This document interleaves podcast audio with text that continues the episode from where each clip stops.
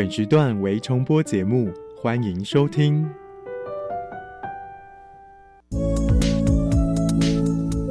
各位旅客您好，本班机即将前往幸福科技岛，祝您旅途愉快。这里有最潮的科技，最有创意的循环经济应用，最先进的再生能源技术。欢迎收听由南英、利明所主持的《幸福科技岛》。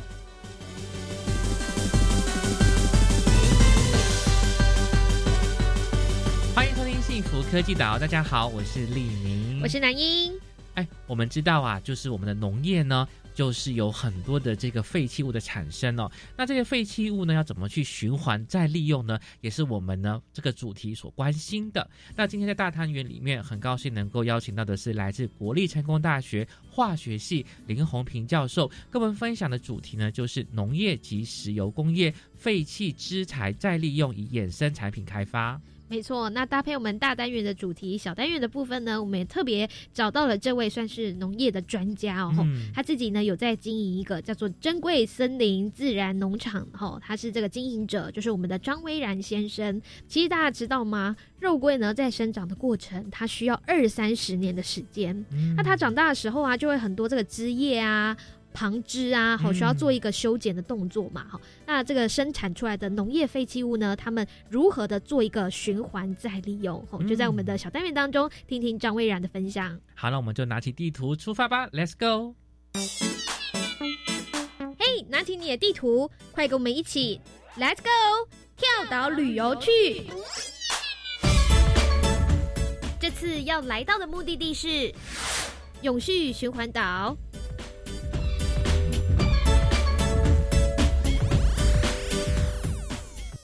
今天跳岛旅游去，我们到的是永续循环岛。很高兴能够邀请到的是来自国立成功大学化学系的李红平教授。教授你好。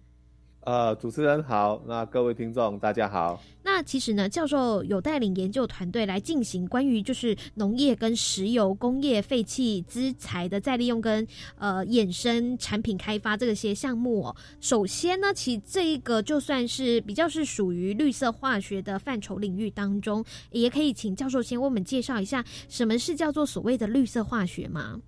哦，基本上这是一个。美国的诺丁汉大学的一个教授，他们提出来，就是说，希望借由一些比较好、比较好的一个化学的方法，嗯，哦，然后制作出一些对人类比较友善，而且对环境比较有能够永续的一个一些产品出来，让下一代能够有更好的。生活环境大概是这样子，是因为毕竟我们一谈到化学的时候，就觉得好可怕啊，就是这种化学好像会污染环境啊，对，这种食物化学啊什么之类。可是配上绿色化学，真的是还有蛮新的一个概念的想法哎。是啊，是啊，对，没有错。那基本上我们绿色化学里面，大概他们会提出了十二项的准则。嗯，好，我大概就逐条跟各位稍微解释一下它的十二项准则的一个。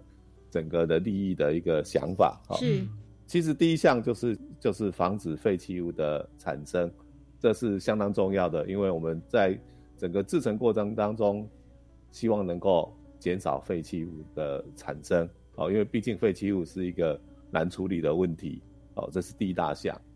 那第二大项就是再生，也就是说，我们尽量能够把一些过去要丢弃的东西，能够再把它变成一个新的物质或者新的产品再利用。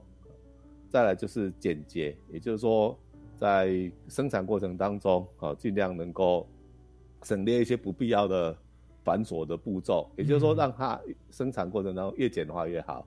哦，这样子就可以减少很多能源的浪费以及一些事故的发生，大概是这样子。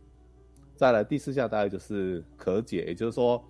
我们希望做出来的产品啊，不要说都不会腐烂，这样子的话，这个产品用太久会造成一个环境上的负担。我们希望说尽量使用天然的东西，或者是说丢进天然里面，自然界里面慢慢能够分解掉。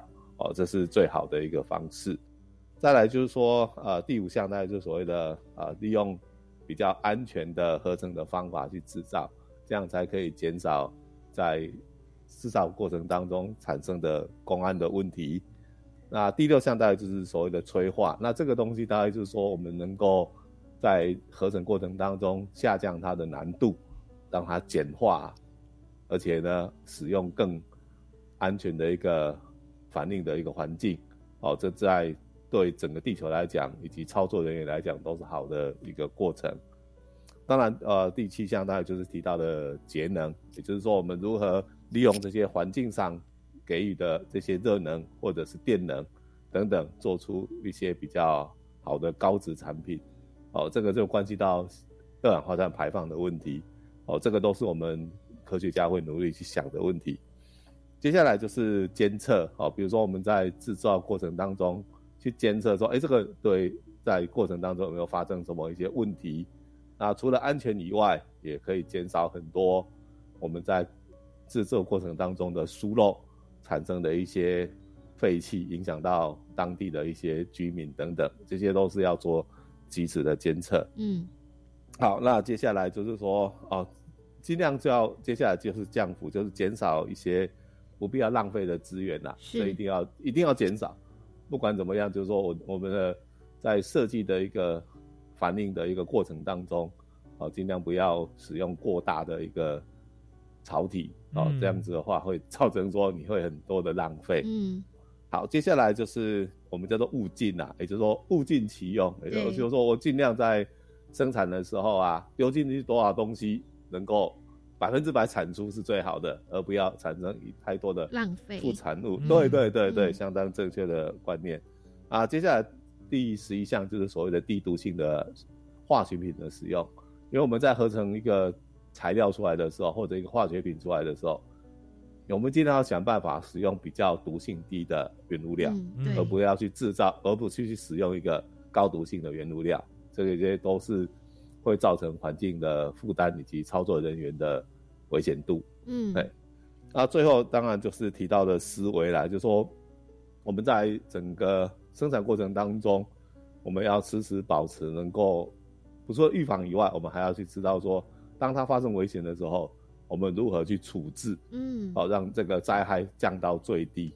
哦，这个就等于说我们所谓的叫做公安的演练等等，啊，以及平常我们在化学的这个实验室里面都会备有防火柴啦，或者是就是防火沙等等，这些通通都要预防着。哦，这要这样子的思维的观念。所以我可以跟两位主持人讲，跟听众讲一个观念。化学不是那么危险。当你了解它，是，当你了解它，你对它有预防的时候，实际上你可以很容易操作它的。嗯，对，啊，对。好，那听完了教授帮我们就是非常详细的介绍绿色化学有十二个原则，好，包含像是防止废弃物的产生、再生、简洁，到最后一条就是思维的部分，然后希望大家来建立。那到底呢？绿色化学跟我们生活有哪些关系？有没有一些实际的例子？好，教授可以帮我们说明一下呢？比如说，在我目前的一个研究范畴里面，我们可以思考一下，就是说如何减少废弃物的产生以及废弃物的再利用。其实，在绿色化学是一个重要的一个开端。嗯，哦，那平常的生活当中，我们会觉得说，我们有很多农作物可以吃，哦，很幸福，没有问题。嗯，哦。可是大家都没有想过，做这些农作物的时候，这些农产品你吃在嘴嘴里面，但是它在生产端呢，却产生了相当多的这些废弃的资材。嗯，好，那我举个例子好了，就好像说有果树的剪枝啦，啊，果壳啦，是。稻壳啦，菱角壳啦，竹子啦，好，我们竹笋就会产生竹子嘛，对，这些东西，那这些都是接下来砍下来的东西怎么办？对，那这些东西丢到旁路边，让它自然分解呢，还是放火烧掉呢？对，把它烧掉，或把它埋起来。对对，啊，这些难道都不用处理吗？再来就是，它难道真的是个没有用的废弃的资材吗？嗯，哎，这是一个大家要要好好去想的问题。嗯啊，当然你要让它再利用的话，你一定要有一个科学的一个根基，然后才能够去往下。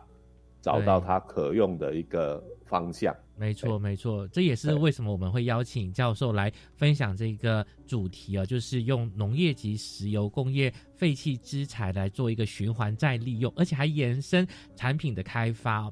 不过，我们想要再问，就是说，这个绿色化学十二原则是只要我们符合其中一个原则，我们就可以称为绿色化学吗？还是说，大概要符合哪一些原则才能够称为这个绿色化学呢？基本上是这样啦，我们认为说，你如果能符合其中一项，已经是不错了。嗯，那当然，整个过程当中，如果越符合越多项就越好啦。嗯嗯，对，所以这就是当然要努力的地方。哦，但像我来讲的话，我就会注意。哦，至少要符合三四项，对我来讲才三四项哦，才算是有达到绿色化学精神。教授是 比较是高标准的，这样的一个绿色化学有一些标章认证吗？还是说这个绿色化学是谁提出来的？它有一个制度在做一个管理呢？目前来讲，应该是还没有看到一个法规跟标章出现。只有看到那个循绿色循环的标章了，对，嗯嗯，但是这个是循环的，好，就是说这个东西是可再循环利用的资材嘛，我们就好像垃圾桶分为可回收的一个是一般，嗯嗯，一般垃圾这样子，对，但是绿色化学这个区块。我印象中没有那么清楚，现在稍微可能还是以推广为主，哦，就是说有这个原则。那我们在制成的过程当中，是不是稍微能够以符合这些原则下去来做一些，也许是商品的开发，哈，让资源不要被浪费废弃掉，然后也可以符合呃绿色化学的精神。对对对对，其实现阶段应该只是比较倾向于是政府在。推广这个概念，嗯嗯，了解。对，好，那关于呢教授他们这个研究的主题呢，我们在下一个单元呢再请教授来继续做分享。我们先休息一下。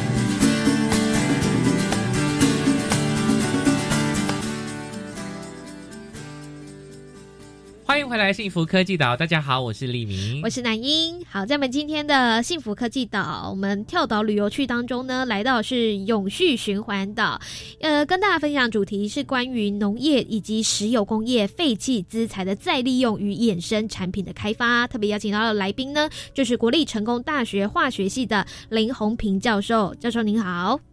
呃，你好，呃，两位主持人，呃，各位听众，大家好。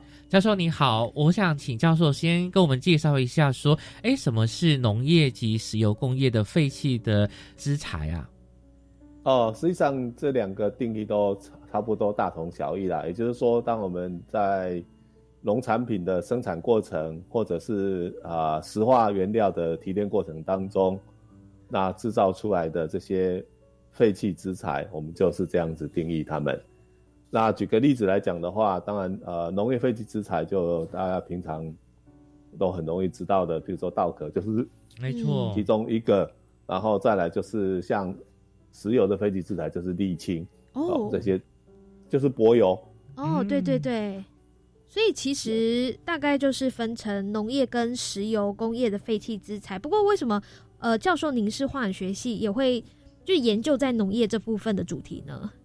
哦，这个大概就是因缘际会了。大概在六年前，当时的关田区长他有兴趣把他们的那个菱角壳能够资源化，然后避免说农民把这些菱角壳把它直接用露天的方式烧掉。所以当时就找了很多单位啦，大概没有什么单位愿意跟他配合。那也是。透过我一个学生，然后他介绍，嗯，区长来找我，因为我是农家子弟啦，所以哦，哎，以这个背景的关系，那我就亲自去看了一下，啊，想说也应该协助他们啦，因为这是毕竟化学家的本质应该是能够尽量能够，应该是说要协助解决一些社会的问题，再来就是希望能够做到化腐朽为神奇。是，对，这是我们化学家的第一大的宗旨嘛。当然，我们前辈都是搞这种概念嘛，对不对？是是，对。那石油工业废弃资材的方面，其实沥青就是我们熟悉的柏油。那我自己想象是说，柏油它可以应用的领域很多，像我们常常在这个台北的街道都看到很多都在重新的铺呃这个路面整修，所以也会有要解决沥青的问题吗？想想一个事情嘛，就是说，假如这些路已经都铺好了，对，不要说那么容易坏掉的话。那你接下来产生这么多的那个沥青，你该往哪里？哦，嗯嗯嗯，嘿，所以你你汽油依然要使用嘛，对对不对？总不能一天到晚一直在开路啊，铺路面，对对对。好，所以如果把它想成说，它这样的情形之下，接下来我们应该如何再利用这些剩下来的这些废弃资材？好，这个沥青该怎么用？它的成分是什么啊？还有不有没有机会？再变成一个高端的产品，更好的产品，这个都是化学家要想的。对，好，那我们就谈谈呃教授的这个主题好了。那种菱角壳来做这个循环再利用的话，那你的研究的方向是怎么样的呢？哦，实际上是当时的研究过程当中，是我们就是看到以最简单的方法。能够想办法把这个资材转成更高级的一个产品。那当时他们用的一个只是用汽油桶啦，哦，然后再加上个烟囱，然后用一个叫做上方点火的方式。那当然这个记录过程当中，其实都有一些媒体报道过。如果各位有兴趣的话，只要上网打关田乌金，大概就可以看到整个发展的过程。哦，那这个过程当中，我们大概就是。想尽办法在从菱角壳变成菱壳碳的时候，在制造过程当中，尽量要减少污染发生，因为我们总不能解决一个问题再制造下一个问题。对，啊，所以历经了大概一年半的时间，再把整个看起来很简陋的汽油桶变成是一个很好的碳化系统。那另外一个呃，关于工业的废弃资材的方面呢，吼，就是做了哪些成果啊？像工业废弃的话，我大概是集中在针对沥青这个区块了。那这个沥沥青其实跟那个这些农业废弃物哈，这两个东西其实有它相近的一个共同点。嗯嗯。哦，像在我们农业废弃资材里面呢，就有很多的木质素。对。那沥青里面就有很多的含有那个叫做我们叫做苯环呐的这些，哦，就是一个像乌龟一样的化学结构的这种东西。那木质素以及含有高苯环的这些啊沥青质，我们就很容易可以透过一个高温的过程，它就会变成可以导电的碳。哦。哦，了解。哎，其实这些沥青，如果它没有就是做一个资材，呃，废弃资材再利用的话，或者说就是把它当成柏油铺路面的话，大概过去的处理方式，它会变成什么样子啊？哦，有很多是以燃烧的方式烧掉啊，这样会污染空气耶。也应该说，燃烧过程当中控制的好是比较不会啦。不过，毕竟在烧的过程当中，这一种年。带粘性这么高的东西，大家会比较不喜欢，会转而喜欢用煤用煤矿嘛，因为它是毕竟是固体，嗯，比较好操作。哦。所以沥青它的缺点也在这里，但是这当时我在研究的时候也发现它是一个优点。嗯，所以就将跟农业，因为有一些产物它是有一些木质素的元素，对，加上苯环，哦，就是高温之后呢，就会呃形成一些副产物。我们把它做成一个具有孔洞性的高比表面积的碳材，这两个我们都我都往这个方向。对，所以你可以在市面上看到叫做以前早期的话，不是有蛮多的人把它做成碳，然后宣称说这个碳具有高的比表面积，可以有吸附力等等。对，哦，其实大大概就是这样。哎，我们大概就是朝往这个方向，因为。这些废弃的资材其实是很容易转成高比表面积的碳。嗯嗯嗯，那请教授分享一下，在这个研究过程里面哦，有没有遇到一些哪些状况、哪些困难，然后怎么去解决？那后来成果又是如何的呢？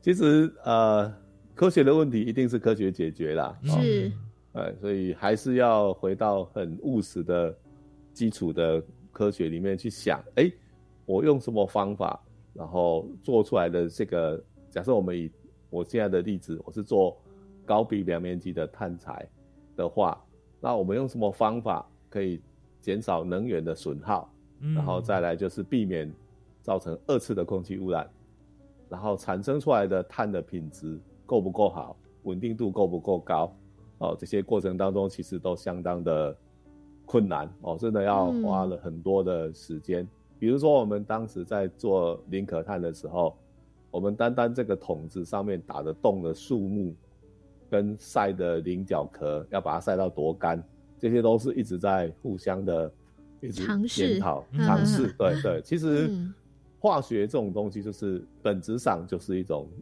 试验性的科学。对，然后从这么多的失败的试验室的过程当中，找寻到正确的方向，大概就是我们的研究的本质。那不能急，那是更重要的是要坚持啊，真的要很坚持，你不能够哦做不到半年就放弃了想要放弃了。所以教我我我花了一年半，哦，所以嗯哇，所以教授你这个研究花了一年半的时间，哎，对，才能够把是桶子嗯做做到真的完美。但是接下来开发产品的话，就另外一个故事的啦。对这个故事，我们可以下一个单元再请教授来分享哦，因为可以啊，当然。对，因为我觉得这个研究的过程真的是又很孤单，然后呢又 要坚持，尤其是要拿去晒哦，其实也要看气候，也天气因素也是有很多外在因素所要考虑的。是的，是的。那其实是这样说啦，做一件事情的确要坚持，过程当中反而会遇到一些跟你志同道合的人，嗯。那这也是人生当中很重要的一个，算是一种幸运吧，或者是一种幸福。是。哎真的是这样，是一种快乐啦。嗯。好，我希望在很多地方的话，大家还是要认真去做事情，然后坚持自己的理想。嗯，好，是。那时间会成为你印证你的想法是对的。对，所以教授真的有一些感触哦。那我自己听。那我自己听零壳碳这个产品就蛮符合像刚刚提到的绿色化学十二原则当中的，譬如说再生，算吗？对，再生，然后也是简洁、对可分解。对，对，然后还有安全合成的制造等等哦，哇，哇，符合三四所以。对，至少有像刚才教授说的吼，你如果做一些研究的话吼，要符合绿色化学精神的话吼，至少符合这十二项原则当中的至少可能三项以上。我就是要努力啦，真的要努力。嗯其实我真的花很多时间去把这些产品做一个很重要的分析，包括嗯我们会针对做出来的这些碳里面的一些有没有含有有毒的物质，好，哦比如说像对。戴奥辛，对，啊，或者是所谓的焦油，这些我们都要分析。好，因为这这些产品一旦制造出来，会往下使用的话，对。就要注意到它的产品的安全性，嗯，嗯，这个很要求很多的哦。是好有有这个龟毛机车的精神来 做一些产品的开发跟研究。我觉得其实教授是一个很友善、很温和、很健谈的人啊，但是遇到、嗯遇到专业就说不行，就对是有一些坚持没错没错。那我真的要很坚持哦，真的要很坚持，你不能动摇哦。是是，你可以放弃原则的哦，很多人放弃原则哦。教授讲了三遍哦，对很重要对对对。那我们的下一个单元，请教授来分享啊，他们所延伸产品的开发是什么？我们先休息一下。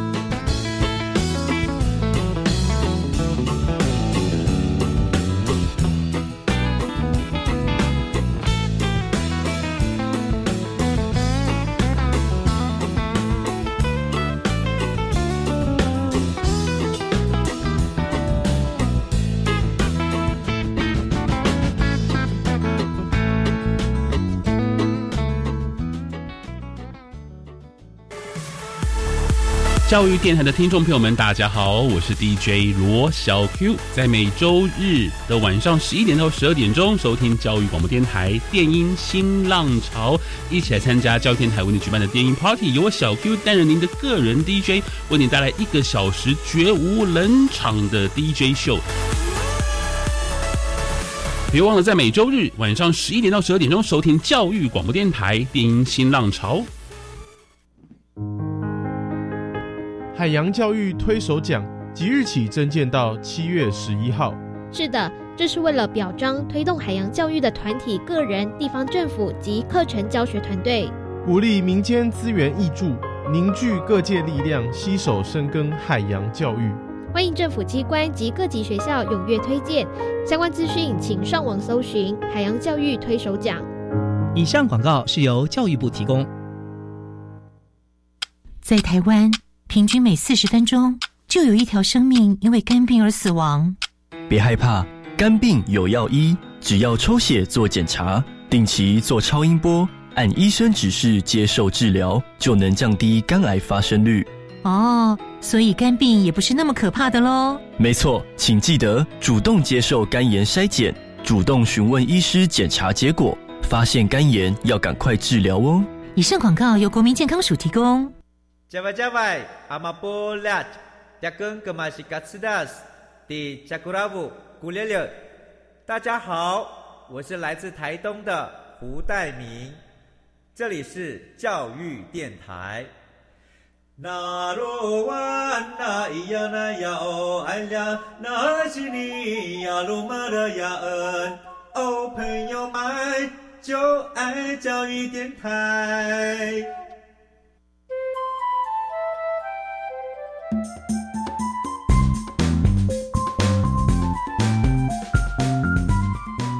欢迎回来，幸福科技岛，大家好，我是李明，大家好，我是南英。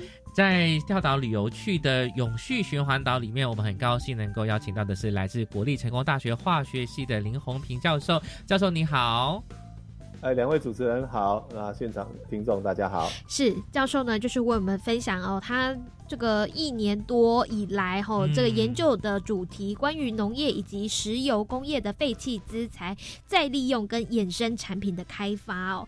呃，除了我们刚才有谈到，除了做一个再利用之外呢，吼，那当然呢，吼，也有衍生出一些产品的开发，吼，那到底呢，利用这个多重孔洞的碳材开发了怎么样的产品呢？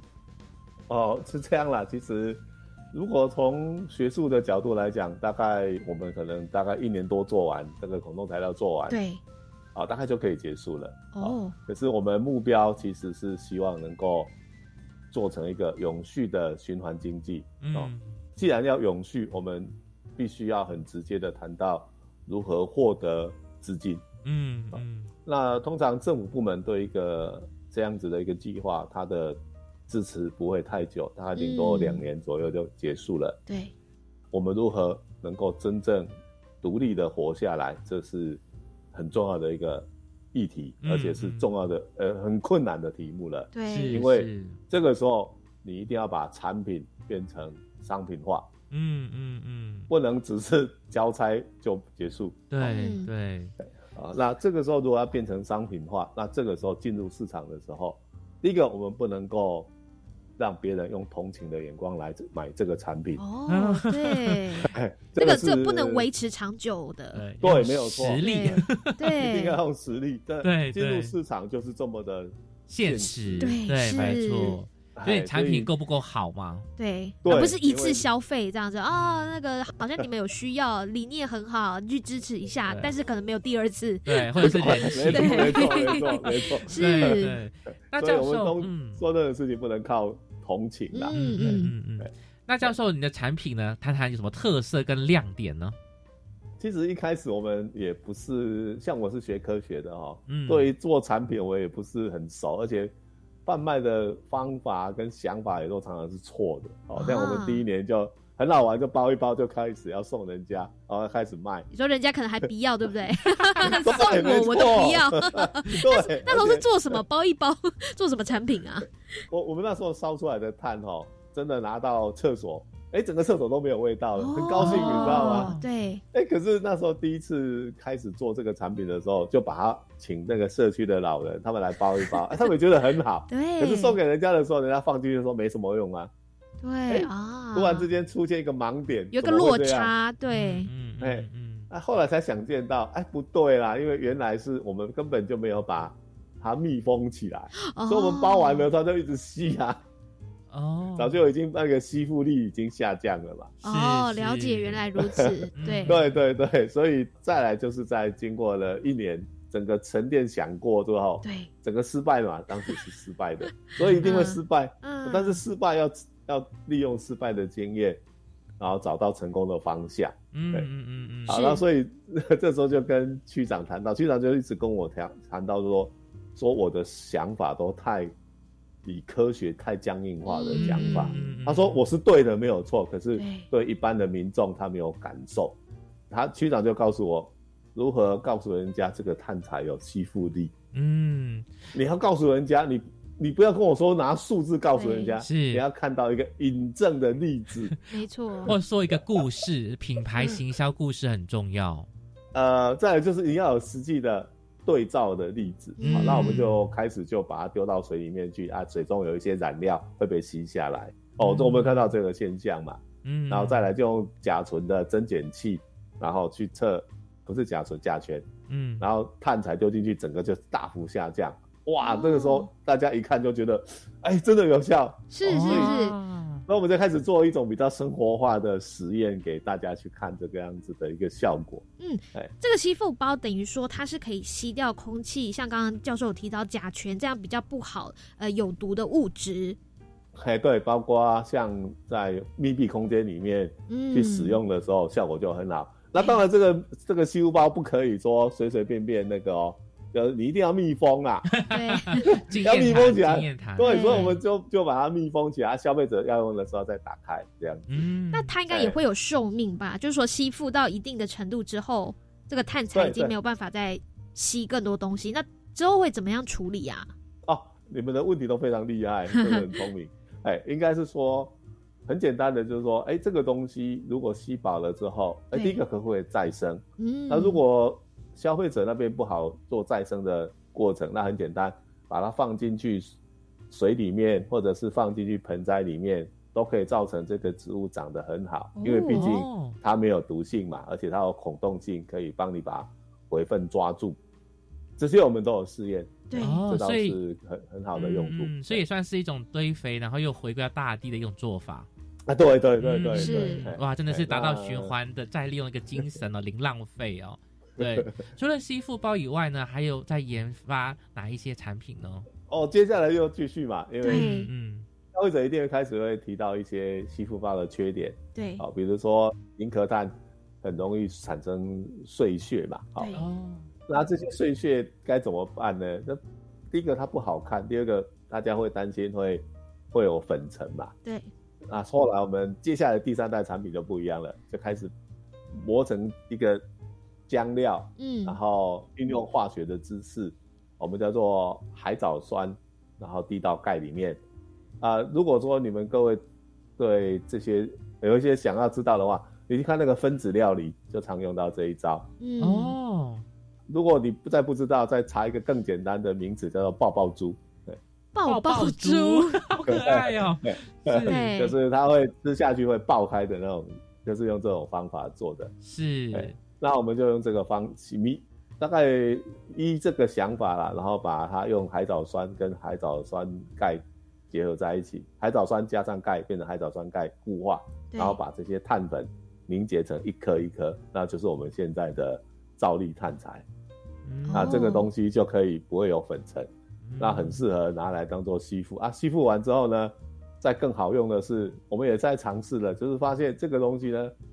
丢进去猫砂里面，或者是一些呃猫砂，或者是这个狗狗的粪便附近，这样整个味道会降很多。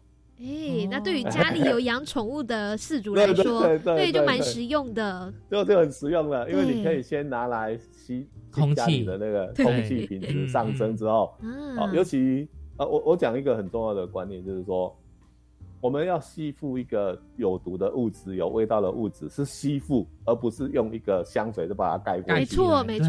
哎，对，一定要这个观念，这个观念很少的，不多人知道。每个人都拿起来都觉得应该有味道才是吸附包。是，其实不是，吸附包就是应该要把味道都除掉。哦，是。那我们这个产品第三代的产品应该很适合放在汽车啦、冰箱啦。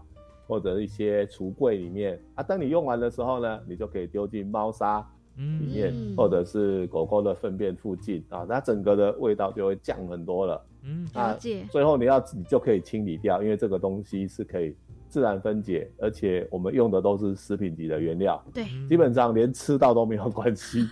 好，所以。哎，我我很要求啦，你我你可以跟我说，你可以说我是一个在科学上非常龟毛的人，龟毛真的，真的我很龟毛，是是，哎，教授，在科学上我不好相处了，有一些坚持，是，哎，教授，你谈到这个第三代的吸附包就有经过改良嘛？那可是我又想到说这个大小跟空间的一个问题，比如你说可以放在车上，又可以放在房间，又可以放在屋子里面，可是它的空间要不要考量进去呢？哦，这是一个非常好的问题。嗯，实际上我们比较建议用在密闭空间。嗯，密闭的会比较好。密闭空间，比如说车子就是一个最好的例子。还有冰箱，哎，那就真的会味道降很多。是，嗯嗯。那尤其车子的问题，我必须要在这里跟大家呃稍微分享一下，就是说，事实上大家在买完新车之后。通常都有味道，对，有一个味道，新车的味道，特别好闻。新车的味道特别好闻，没有错。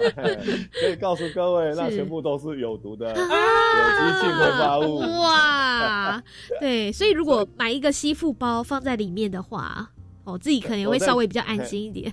或者多买两三包，因为前阵子在不管在中国大陆也发生过啊，有很多人吸了这些东西，因为他当时用的那个。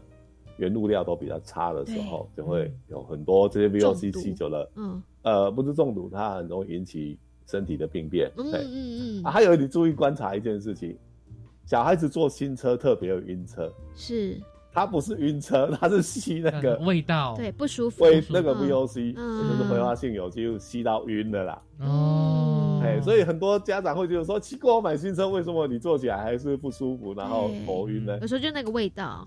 嗯，其实是那个味道，因为我们大人对这个 VOC 的忍受度会高啦，因为叫做生物致死量会高很多。小孩子体重才那么轻，对，嗯，小孩子你的是你体重，我相信不到大概五分之一左右而已啊，是是是。是，对，是不是？哎，所以我才说这些问题，就是说我们要好好去想一个科学的问题，而不是把它付诸一个好像，哎，你这个小孩子怎么？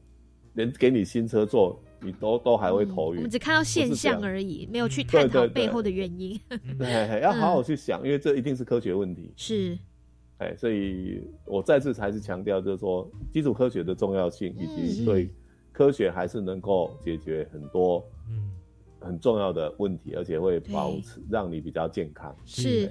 那我们就知道说，哎，教授有为了这一个循环经济永续的这个议题上呢，做了一个很多的改良跟一些修正呢。那接下来呢，呃，教授在这个领域上面会有哪一些计划可以跟我们分享的吗？哦，目前来讲，我们接下来是要把这个碳再高值化，嗯，再高值化，就是说让它的价值再提高，嗯嗯嗯。当你可以把一个废弃物的再利用做到更高端的产品的话。它没有人会叫称它为废弃物，呃，对，所以我们接下来就是要把它做成呃呃，利用这个碳做成超级电容，让它做成一个储能的元件。哇哇，对，还有做成是一个空气过滤器的一个重要的一个材质材料。那目前来讲，我们也跟工研院以及两家公司他们合作，在开发一个新型的新型新一代的杀菌。过滤呃那个空气清净机，嗯，对，带有杀菌的，哎，那这样子的，没错，一个产品开发是在我们今天的幸福科技岛节目当中呢，除了听到来自于成功大学化学系的林宏平教授与我们分享哦，就是做的一些呃关于农业以及石油工业废弃资材的再利用跟衍生产品的开发之外呢，吼也听到了说，呃，身为一位。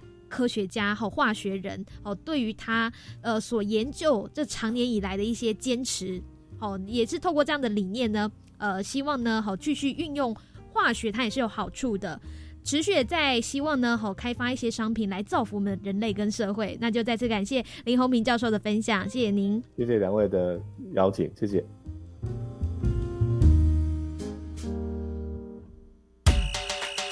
请你跟我这样做，我会跟你这样做。欢迎加入循环示范岛。欢迎回来，幸福科技岛。大家好，我是李明。大家好，我是南英。好，在我们今天的第二个单元，我们来到的是跳到的是循环示范岛。那要跟大家分享主题呢，就是有关于农业废弃物的循环再利用。特别邀请到来宾，就是来自于南投埔里的珍贵森林自然农场的经营者张威然。威然你好。哎，主持人好，各位听众朋友，大家好，我是来自南投埔里珍贵森林自然农场的张威然。威然你好，我们知道说你们的农场呢，主要是种植肉桂哦，想请问一下，说哎，你们是用怎么样的一个农业废弃物来进行这个循环再利用的呢？呃，事实上，我们种植这一个品种的肉桂啊，就是所谓的清华桂，也就是所谓的油桂。那这个品种的肉桂，在以往的种植经验上，当然它最有价值的部分就是取其它的桂皮，它的肉桂皮。嗯，那肉桂皮的话，它可以提供成为高级的这个中药材。那另外的话，在种植方面呢，呃，因为我们在树木的生长过程当中，我们会帮它做一个修枝剪叶，让它树木会长得更好。而且我们有修枝剪叶过后，那这个桂皮啊，它会。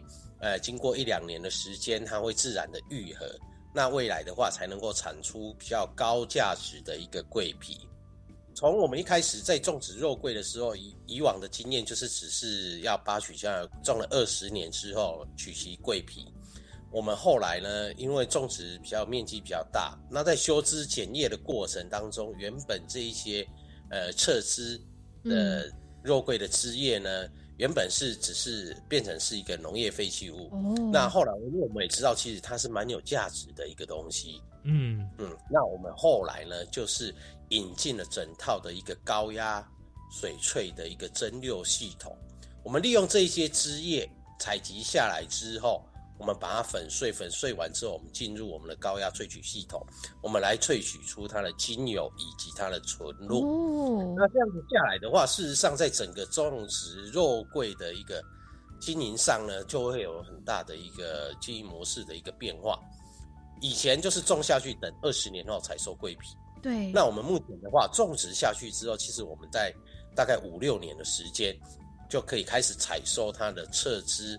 以及它的枝叶，这样子下来，可以开始来做，我们可以做一个有经济价值的一个产品。嗯，那除此之外，那我们在萃取的过程当中，我们采集这一些枝叶下来，透过高压水萃的方式，因为我们的萃取温度大概都在一百一十度以上。是，萃取完之后，其实我们剩下的这一些废料，就是已经被萃取过的这一些碎枝叶。嗯，我们拿来做堆肥利用。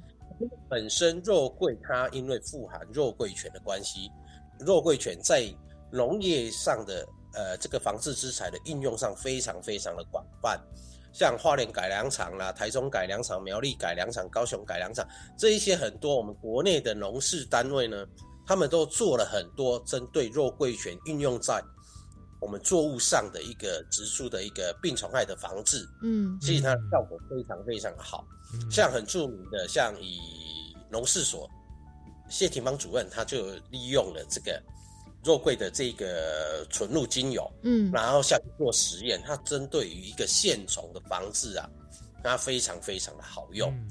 这个运用上的话，会对于整个农业上，在朝着有机啊无毒农业上的话，提供了一个很好很好运用的一个防治之材。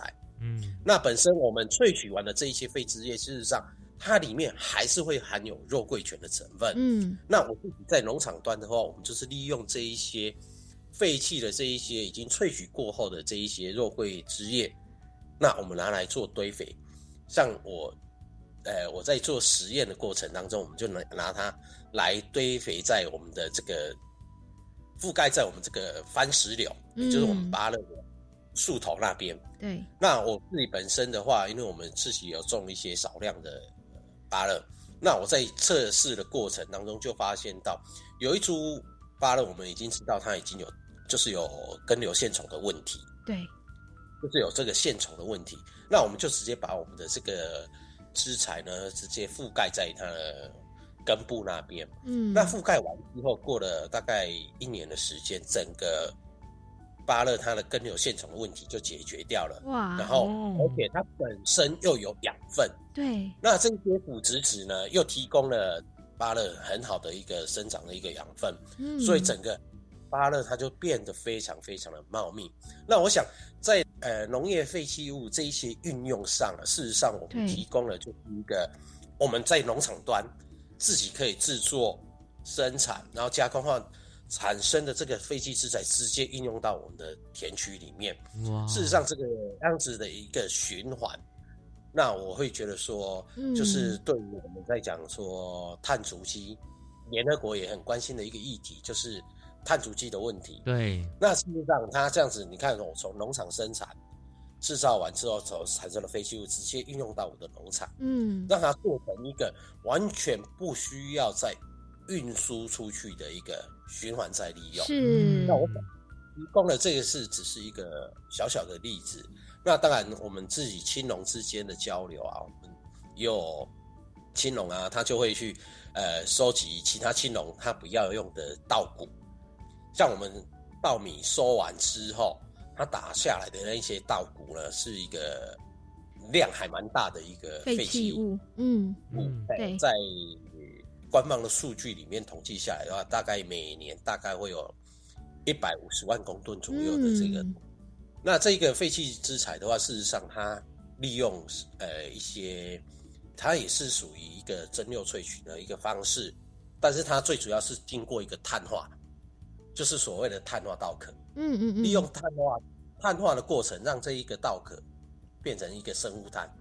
那事实上，它在运用上也是非常非常的广泛。嗯，那微然想问一下，像你们的这个农场的废弃物啊，你们有算算说，哎，一年下来会有多少呢？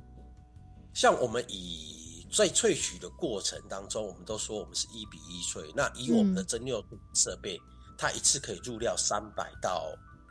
呃，三百五十公斤到四百公斤左右。嗯，那我萃一锅的话，就会产生大概有三百公斤左右的废弃物。是，对，所以一年这样子累积下来的话，都是好几公吨。对，那好几公吨的过程当中，我们当然透过最简单的，也不用再额外加工，我们就直接把它覆盖，那就解决掉了我们农场所产生的农业废弃物的问题。嗯，而且又可以照顾到我们农场其他的作物。包含到肉桂本身，对，没错，循环利用。哎，今天真的也是透过微然的介绍，我才知道原来一株肉桂要长大至少要二十年的时间哦。对的，因为肉桂它本身我们要剥取它的桂皮啊，它比较有价值性的一个桂，我们要称上为清华桂，就是供应到我们中药市场里面运用，嗯，是还要二三十年的时间。对，是的。嗯，而且呢，微然哦，就是这样的一个分享，让我们知道说，哇，这一个废弃物，我真的不要小看它，直接拿去丢弃太可惜了，是可以拿来做成堆肥啊，其实是可以大大这个精油啊，没错，对一些副产物，嗯，可以大大节省你的成本呢。你有算一下说，哎，这样子的话，你让一年下来省了多少的这个成本费用呢？是啊，是啊，那在成本费用上的话，事实上，如果我们以传统的方式。呃，这一些农业废弃物，像我们萃取完的这一些废料，事实上，它除了会占据我们农场很大一大部分的空间之外，那在堆肥的过程当中，事实上，事实上它会多少还是会产生一些有味道，嗯，对，不好的味道，嗯，对。那我们适当的一个利用之后，甚至我们现在也着手开始在跟一些。呃，学界来做研究，是不是再加进一些类似木霉菌啊，来加速它的分解？是这一种东西，我们也是已经开始在着手做研究跟开发。嗯，有一些尝试。其实，对我们就是期望说，我们在在生产的过程当中所产生的这些所谓的废弃物，我们如何再去把它利用的更好？嗯，是。那除了说刚才微然提到的哦，这些农业废弃物的种类，哎，其实像在种植，不管是呃种植一些农作物的时候，一定多少都会长出一些杂草嘛。那这些杂草，像你的话，都会怎么样去做一个循环再利用吗？呃，如果以我们种肉桂，因为我们是树，那树本身它的高度比较高，像我们的田区里面的树，大概都有三米以上到最高的大概有十二米、十三米左右了。是，那这么高的树呢，事实上底下的杂草对它来讲的话，不太会有产生影响哦，不会说因为我们的呃这个杂草比较高，会掩盖掉我们的树。然后影响到它的生长。嗯嗯。那我们整个园区，我们又导入有机的一个管理方式。那重点的话，我们就是导入一个草生栽培。看起来园区里面就是杂草丛生，但事实上我们这一些杂草是有在做管理的。哦，嗯，对。对，因为我们会挑的呃比较正确的一个季节来做除草的动作。那我们除草，我们并不是用喷农药。除草剂。嗯嗯。不是喷农药，不是喷除草剂，我们是用人工。哇。哦下去做割草，哎，除完草就让它直接在我们的田区里面变肥料，嗯，对，那它经过一段时间的一个腐化，腐化完之后，它就会变成了一个养分，而且在草生栽培的这个管理的过程当中啊，我们发现到它因为草生栽培，它会引来很多的其他一些昆虫。是。啊，一些益虫，它过来之后会反而会去抑制一些害虫，而且草生栽培下来之后，它整个对于土壤的保水性非常非常的好。嗯，所以我们泥土里面完完全全，我们到我们的前区踩踏的过程当中，事实上它整个土质是松软的。对，那土质之所以会松软，就是因为我们土壤它因为有有机质，有这一些微生物。它会产生很多很多的土壤团粒，那这些土壤团粒产生起来之后，它就里面会有增加了很多的孔隙，可以让这一些微生物、这一些昆虫做一个很好的一个生存的一个空间。而且对于整个土壤的透气性来讲的话，又有很大的一个加分效果。所以，我们整个有机农场这样子下来，导入这样子一个观念哦，我们的这一些杂草啊、废弃物啊，我们通通没有。外送或是把它焚烧掉，那我们让它自然的一个腐化、自然一个堆肥的一个作风下来之后，嗯，然后会让我们的农场里面的这一些生长作物的植株啊生长的更好。是，就是以一个友善农法的方式来经营你们的农场哦。所以，像你们农场是不是也有开放民众可以去参观呢？哎，是的，是的。像我们农场的话，那当然，因为我们农场还是以生产呃为导向。当然，我们现在今年度也已经在着手要准备要做一个生态教育的农场的一个规划，嗯，变动。那未来的话，就会开始开放，呃，民众呢可以直接到我们的农场来参观。那我们目前的话都是以团进团出，嗯，就是团体预约进来之后，我们会带一个农场的生态导览，然后包含到萃取体验，以及后续的一个呃利用这一些。萃取出来的精油啊，或是纯露啊，来做一个简单的一个 DIY，像我们的防蚊液啊、清洁剂啊，甚至到农用资材的运用上，是这样子的一个 DIY，让很多的游客除了到我们农场来参观，认识到我们的清华贵，认识到我们的种植经营的模式之外，也希望说透过这样子的一个。体验活动呢，能够让我们的游客进到我们农场来，除了认识我们的清华柜、认识我们的肉桂之外，那也了解掉我们一个友善经营的一个呃经营农场的一个模式啊，对于整个农业环境，这甚至到我们大自然界，都是一个息息相关的哦，让它成为一个正向的一个循环。嗯，我们就非常感谢微兰的分享哦，让我们知道说哇，这个农业呢真的是可以友善的去耕耘，那而且呢还可以有废弃物来循环再利用的。非常感谢微兰的分享了，谢谢你。好，谢谢主持人，也谢谢各位听众，谢谢大家。听众朋友们，如果对我们的节目感兴趣的话呢，可以在教育电台搜寻“幸福科技岛”，可以线上收听六十天的节目哦。没错，如果呢还想要了解更多关于科技、环保、永续这些主题内容的话呢，就请继续准时收听我们下周日哦十一点零五分的幸福科技岛，再见。